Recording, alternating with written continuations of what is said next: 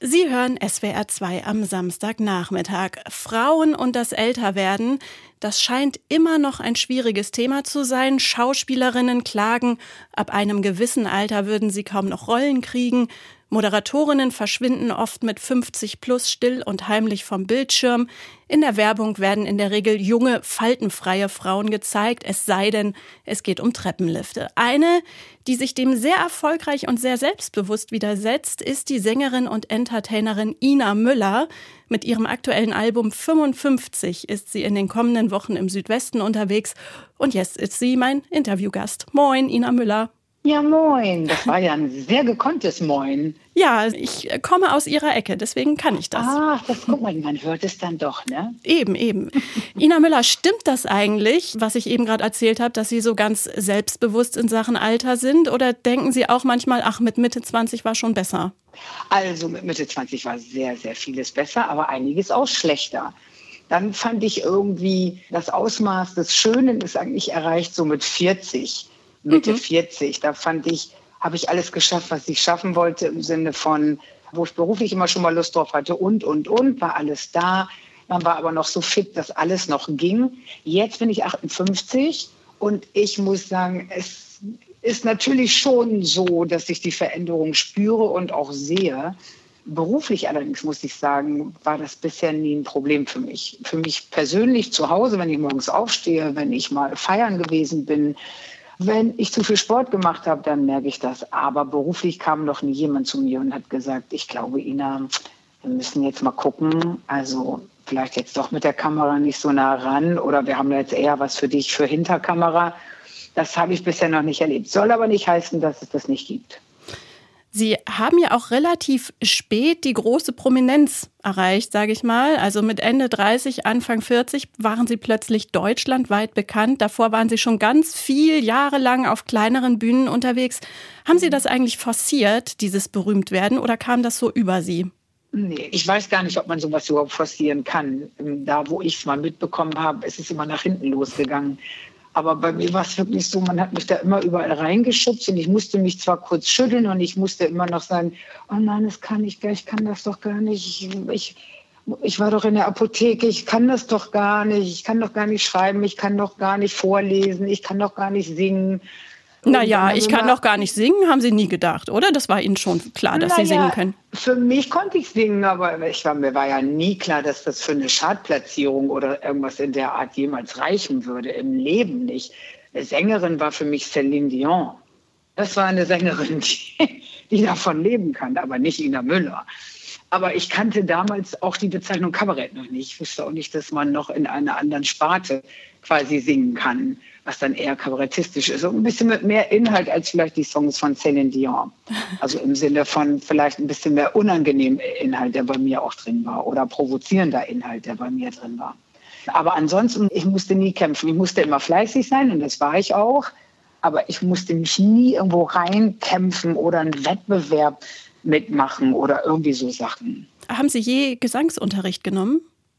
Nee, aber ich habe jetzt bei Instagram gesehen, dass es in Hamburg mehrere Gesangslehrerinnen oder Lehrer gibt, die es anbieten, dass man mal Gesangsunterricht nehmen kann. Und ich hatte so gedacht, das könnte eigentlich noch was sein, wo ich jetzt mit meinen ausgeleierten Stimmbändern vielleicht noch mal ein bisschen was lernen kann. Ist ja nie zu spät. Aber ich bin auch, was das angeht, bin ich wirklich faul. Also was Exercise angeht, egal ob Stimme, Sport oder irgendwas, wo man trainieren muss, bin ich wirklich faul. Ja, aber, aber das Alter macht sich schon bei der Stimme bemerkbar. Ne? Das kann tatsächlich problematisch werden. Haben Sie so also Tricks, also, so, so Hausmittelchen? ich höre nur immer noch meine Oma zu Weihnachten singen. Und ich habe schon als Jugendliche gedacht, bitte lieber Gott, dass es nie so weit kommen bei mir. Aber ich glaube, das ist nun mal so.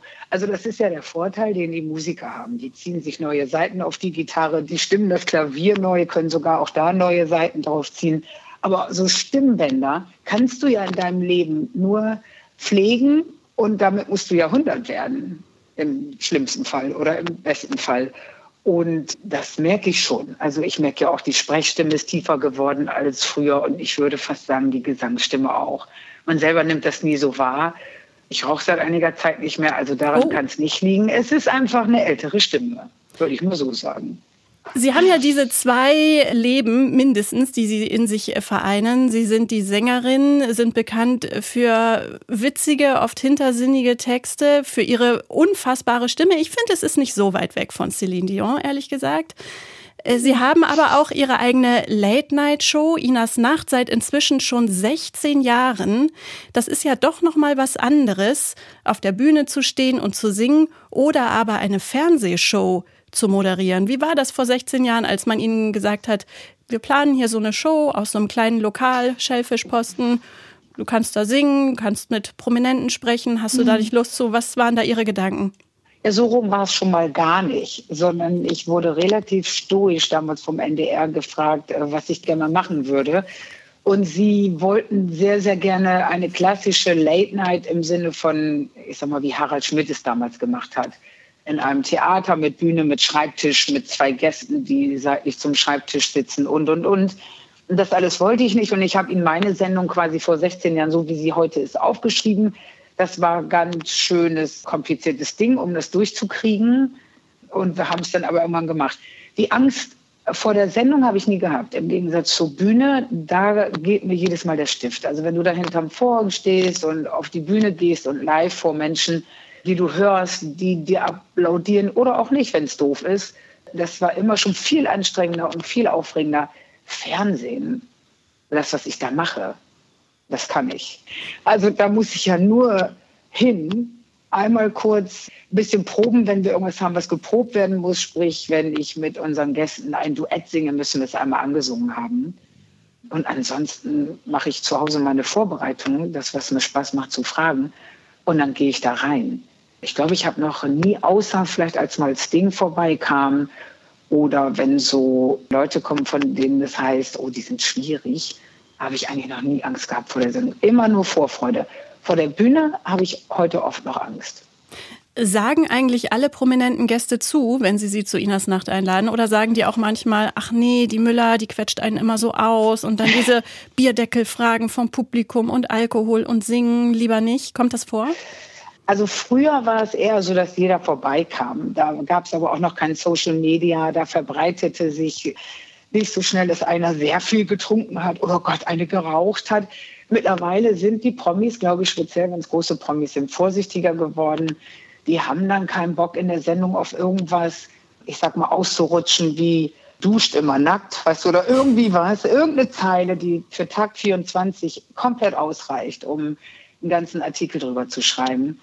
Und das ist mittlerweile, merke ich, für so eine Sendung, wie wir sie machen, schwierig trotzdem muss ich sagen, es melden sich immer noch Namen an, wo ich sage, what? Ich kann die leider jetzt für 24 noch nicht sagen, weil ich Angst habe, dass es dann wieder doch nichts wird. Aber da sind schon tolle Leute noch dabei, die noch nicht da waren. Entspannter wäre ja tatsächlich alles bei der Apotheke, ne? wenn Sie da geblieben wären. Sie haben das richtig gelernt, eine Ausbildung, pharmazeutisch-technische Assistentin nennt es sich. Dann haben Sie unter anderem auf Sylt als Apothekerin gearbeitet.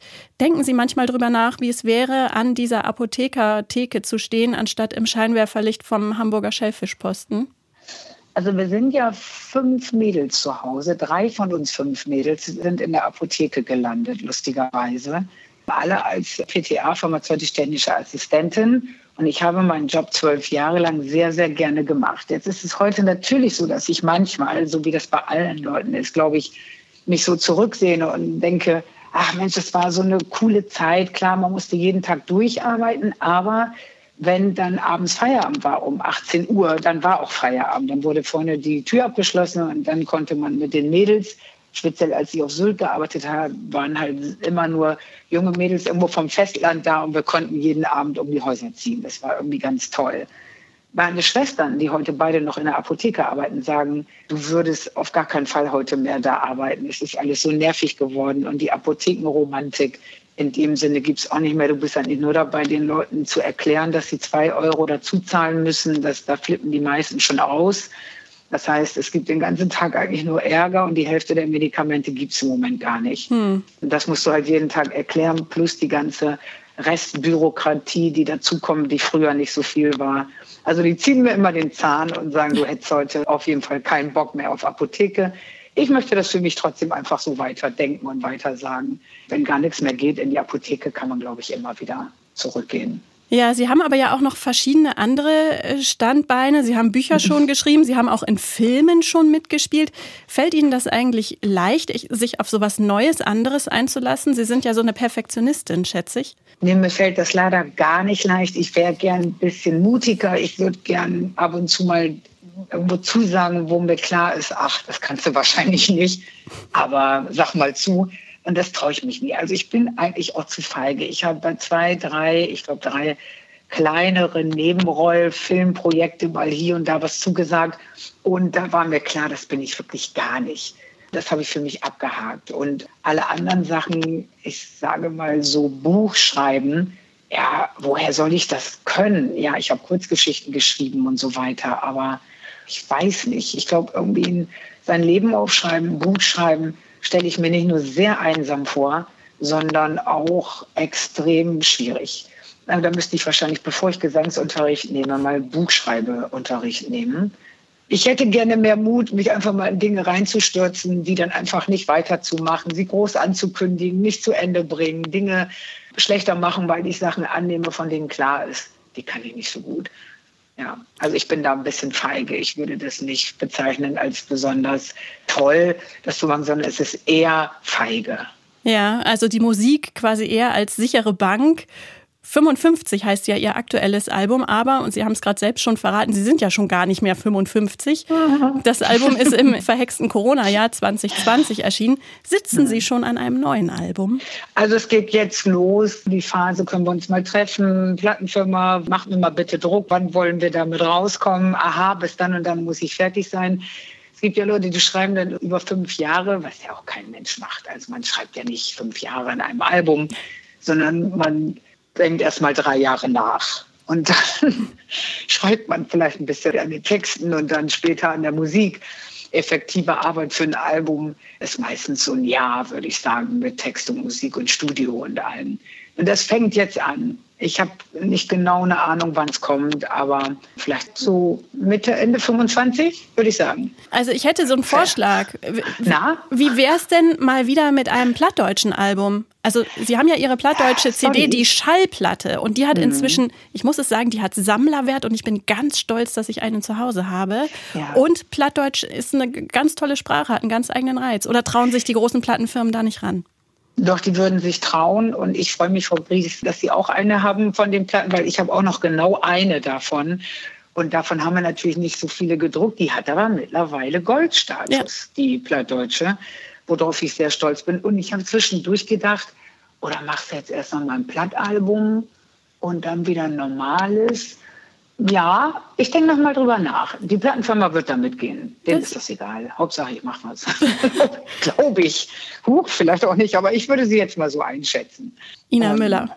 Alle unsere prominenten Gesprächsgäste haben ja einen Musikwunsch frei. Bei Ihnen war ich besonders gespannt, weil Sie so unfassbar viel Musik kennen. Sie scheinen eine wandelnde Jukebox zu sein. Entschieden haben Sie sich für Hold On von den Alabama Shakes. Warum? Weil die Alabama Shakes seit ein paar Jahren, ehrlich gesagt, seitdem die bei mir im Schellfischposten zu Gast waren und ich diesen Auftritt nie vergessen werde, weil da eine große amerikanische Band mit einer sehr großen, mächtigen Sängerin in diesem kleinen Schellfischposten standen und die ihre Verstärker auftreten und es ging los und ich habe sowas noch nie erlebt. Ich eigentlich dadurch erst richtig die Musik kennengelernt habe und ich mich gar nicht entscheiden kann, wenn ihr fragt, ein Song, ist das für mich immer eine Qual. Es ist so wie, welchen Menschen auf der Welt hast du lieb? Mhm. Nenn nur einen.